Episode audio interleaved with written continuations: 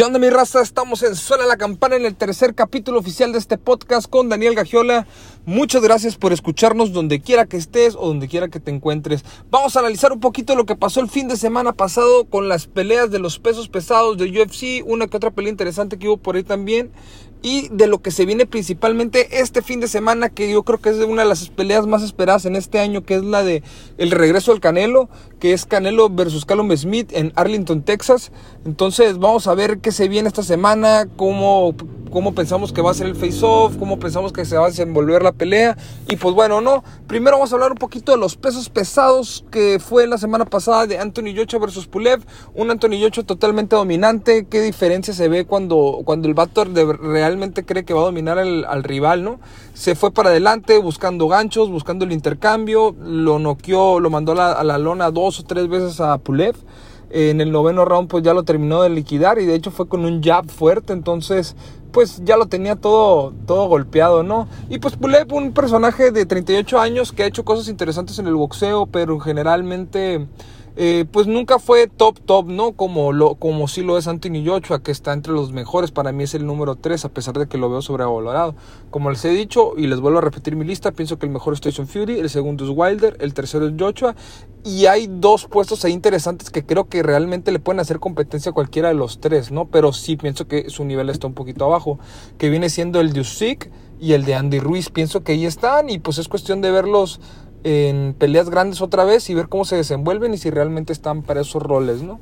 Y la otra pelea que se vivió con intensidad este fin de semana fue la del orgullo mexicano Brandon Moreno. Qué clase de peleador, qué clase de corazón de ambos peleadores, de Figueiredo, tanto como de Brandon Moreno. Dieron, pues Dana White la clasificó como la mejor pelea en toda la historia de los pesos moscas. Imagínense qué, qué calidad de pelea para el que no la vio. Debería buscar la repetición y verla porque de verdad mostraron un gran nivel es una categoría que de hecho iban a dejar de existir, que la iban a, cancelar porque pues no llamaba tanto la atención, tenían un campeón muy dominante pero que era muy aburrido. Hasta que llega Figueiredo y empieza a hacer cosas interesantes, empieza a mostrar que pues también hay hay talento, que puede haber buenas exhibiciones, que hay finalizaciones rápidas. Y ahora viene Brandon Moreno a demostrar que los mexicanos podemos, 100% mexicano, desde Tijuana para el mundo. Y el vato puso el nombre muy en alto, eh, de una, una pelea sumamente competitiva. En el primer round estuvo dudoso de quién podía ser. Después Brandon Moreno aprieta en el segundo round. En el tercer round Moreno gana y aparte le quitan un punto a Figueiredo por estar picando los ojos y por dar un, un cosa, un rodillo de la parte de abajo. Entonces todavía se vuelve esto más competitivo. En el cuarto Brandon Moreno lo da todo. Trae a, a, Figueiredo a, a, lona porque lo, lo, tira tanto en, el, tanto en el cuarto round como el tercer round. Le da golpes, se ve totalmente dominante. Entonces se veía que la pelea podía estar del lado de, de Brandon Moreno. ¿no? En ese entonces estaba prácticamente empate 2 a 2. Y en el, y en el quinto round, este pues en el quinto round Brandon Moreno se lastima, se lastima del hombro. Eh, ya no sale haciendo el trabajo que estaba haciendo, le duele mucho el hombro, no hace derribos, no, ya no, ya, ya no hace nada, pero bueno, ya habían dado una guerra, entonces Figueiredo aprovecha, le hace un takedown y a final de cuentas el score fue empate, ¿no?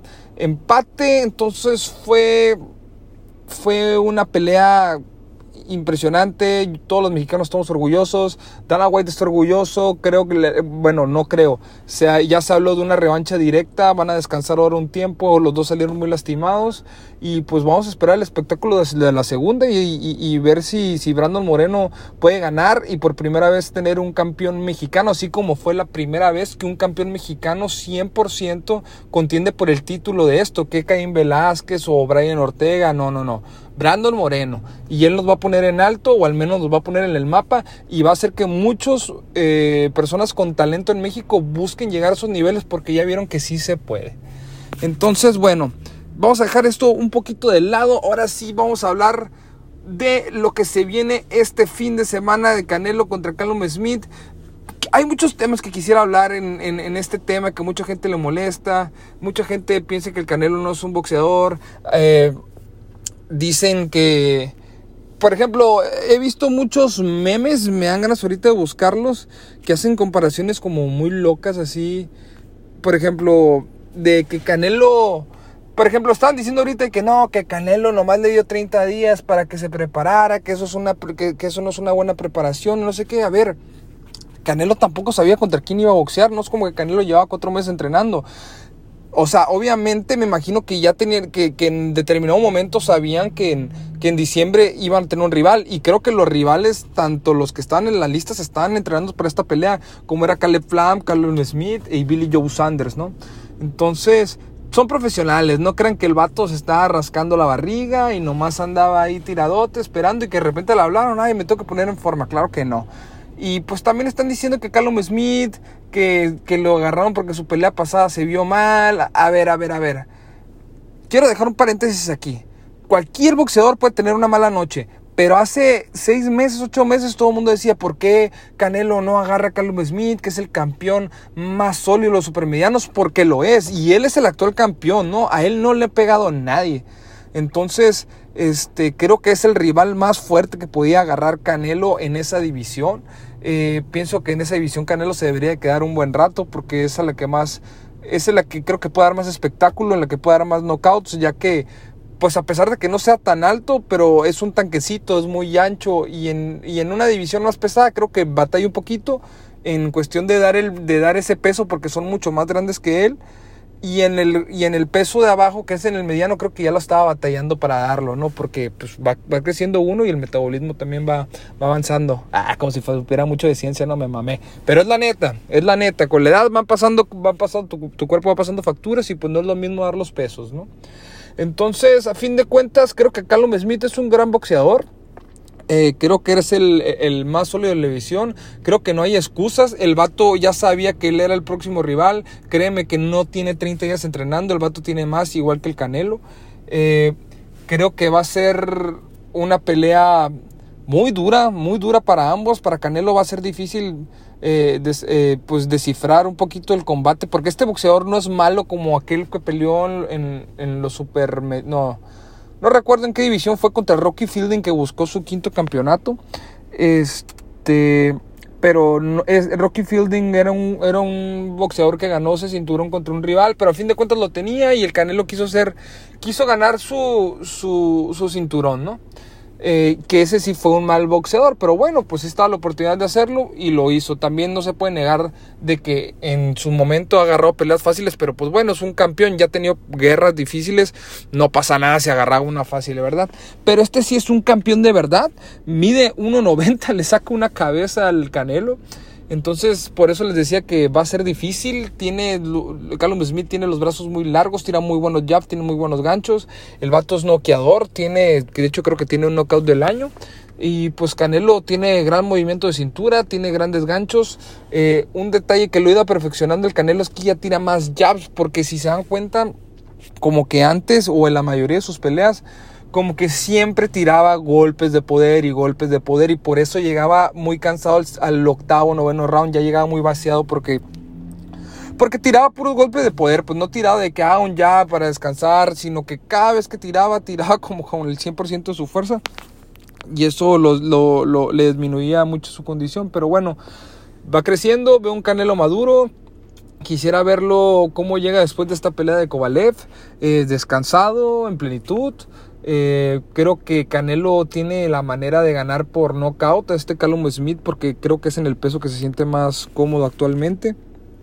Y pues Callum Smith, pues yo creo que se la podría llevar por decisión. La verdad no veo la manera que Callum Smith no queda a Canelo porque Canelo tiene una de las quijadas más sólidas en el boxeo. Pues lo que demostró contra Golovkin que pues es un monstruo y que a todo mundo tumba y ya y ahora peleó contra Kovalev, le han pegado duro a Canelo, y pues no lo han podido noquear. Entonces, pues no creo que Callum Smith sea la persona indicada para quitarle ese récord a Canelo, ¿no? De que pues nunca lo han tumbado. Y, y este, y Callum Smith tampoco lo han tumbado y pero pues yo creo que Canelo pues quizá tenga la fuerza al menos de hacerle un takedown, no sé si noquearlo como tal, pero bueno, mm, eso lo, lo vamos a ver en la pelea. Yo pronostico que Canelo sí más no sé si lo si irá a ganar la pelea por knockout, pero sí pienso que lo va a tumbar. Y pienso que la única manera de que Callum Smith le venza a Canelo va a ser por la vía de la, por la, la decisión, trabajando bien su jab, alejándose un poquito, tirando ganchos, no dejando que Canelo le pegue mucho o no dejar que se le acerque mucho para que lo noqueen. Y bueno, creo que este va a ser pues va a ser muy buena pelea, ¿no? A fin de cuentas y y que y pues ya veremos, ya veremos y analizaremos este, ya más a fondo cuando se termine la pelea, a ver si estuvimos más o menos en lo correcto. Eh, quisiera saber qué opinan ustedes. Y pues para no dejar esto, este podcast un poquito tan corto, ¿no? Porque ahorita, pues nomás para decirles, ando enfermo, no, no, no he tenido chance de investigar tanto, de meterme tanto en el papel, pero bueno, no quisiera dejar de tener la costumbre, ¿no? De, de andar subiendo este podcast. También vamos a hablar un poquito de Edgar Berlanga, a lo mejor no mucha gente lo conoce, es un puertorriqueño que tiene 16 ganadas por la vía del knockout en el primer round. O sea, no crean que ah, alguna ha ganado en el segundo, no, todas las ha ganado por knockout. Creo que es un muy buen récord, creo que... que creo que que este personaje puede ser un puede, puede, tener una rivalidad muy interesante en la división tanto con Jaime Munguía como con Canelo. Es un personaje grande pero pues también el vato no podemos saber de qué madera está hecho realmente porque pues a fin de cuentas nunca pasó el primer round y no ha peleado con boxeadores tan sólidos o sea creo que este vato ya le tiene que poner, Edgar Berlanga le tiene que poner más oposición, una oposición un poquito más fuerte que lo lleven a rounds de, de, más peligro, a más altura para ver de qué manera se desenvuelve. O pues que realmente a lo mejor tiene una pegada muy impresionante que si le ponen a alguna persona de, pues de talla ya mundial, a lo mejor lo, también lo terminan noqueando en el primer, segundo, tercer round. Eso también sería espectacular, ¿no? Porque no se ve todos los días. Pero eso sería cuestión de ver. Creo que en el peso que está, está Jaime Munguía. Creo que sería muy interesante ver esa pelea porque Jaime Munguía también es un pegador, es una persona que va hacia enfrente. Ahorita está tratando de... Está tratando él de... de pues de, de manejar un poquito mejor su guardia pero a fin de cuentas lo, lo, suyo, lo suyo es el ataque. Entonces creo que realmente sería un combate muy interesante, un combate que puede ser memorable. ¿Por qué? Porque el simple hecho de que sea México-Puerto Rico, que es la, una de las rivalidades, más grandes que hay en el boxeo, se pueda revivir realmente. Este, lo más similar que hubo hace poco fue Canelo contra Coto.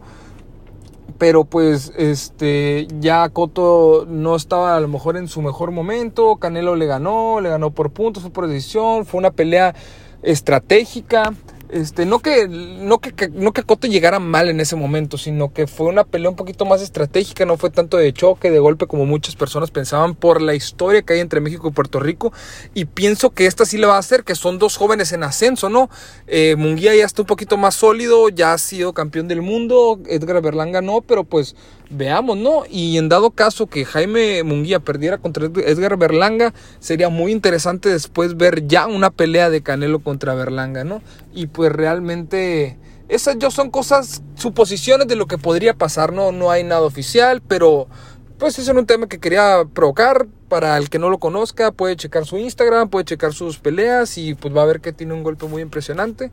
Entonces, eh, ese era un punto a tocar. Y pues bueno, pues ya no quería hablar más de los youtubers, pero pues bueno, no sé si vieron que este Jake Paul le, hizo un video refiriéndose a la esposa de Conor McGregor. Le dijo que checara un firme, un, un que, que checara, que firmara un cheque por 50 millones de dólares para hacer la pelea. Que 50 millones garantizados para Conor McGregor. Eh, Después, este, pues insultó a su esposa, ya hizo referencia como lo que hizo con Khabib, similar a lo que McGregor hizo con Khabib. Y pues también roló ahí un video donde sale Jake, eh, este, Jake Paul con Mike Tyson hablando de, pues de que le iba a pegar y que iba a obtener la pelea con él y que le iba a partir su madre. Pero pues bueno, no, en mi opinión, en mi muy humilde opinión, yo creo que Jake Paul no tiene nada que hacer contra Conor McGregor. Me gustaría ver la pelea porque también, a pesar de que Jake Paul me cae bien, creo que no puede estar faltándole respeto tanto ni a boxeadores de box ni de MMA, porque porque tiene muy poco tiempo entrenando y a fin de cuentas este habla como si hubiera como si le hubiera ganado algún boxeador sólido, pero pues solamente le ganó a un basquetbolista de NBA. Nate Robinson de 34 años, ya que ni siquiera se ha dedicado al boxeo y el otro fue un youtuber, aunque a los dos les haya ganado por nocaut y que yo sí le vea madera de que puede hacer algo, pues bueno, no, se está yendo muy arriba y quizá merezca que alguien lo ponga en su lugar, igual que su hermano Logan Paul con esto que se viene con lo de Floyd Mayweather. Entonces, este, pues no sé, raza, ustedes díganme qué opinan, si piensan que, creo que ahí me llegaron unos comentarios en un grupo de, de, un amigo que decía que Jake Paul sí le pegaba a McGregor y pues por Dios, yo creo que no, digo, sería algo muy raro. La verdad hasta me gustaría, diría, ahí se ganaría todo mi respeto y el respeto de mucha gente, yo creo, ¿no? Pero pues yo lo veo prácticamente imposible.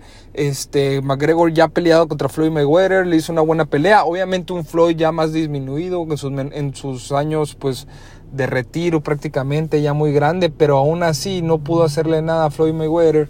Entonces, este, pues digo, no creo que tenga oportunidad. Y pues bueno, raza, yo creo que esto va a ser todo por hoy. Eh, esperemos el otro miércoles estar de regreso con ustedes, un poquito ya más sanos, empezar a hablar ya un poquito más con más estadísticas y todo. Ahorita no, no, no he tenido tanta chance. Pero bueno, mi raza, eso es todo. Y muchas gracias por la raza que ha estado aquí, que ha estado escuchando.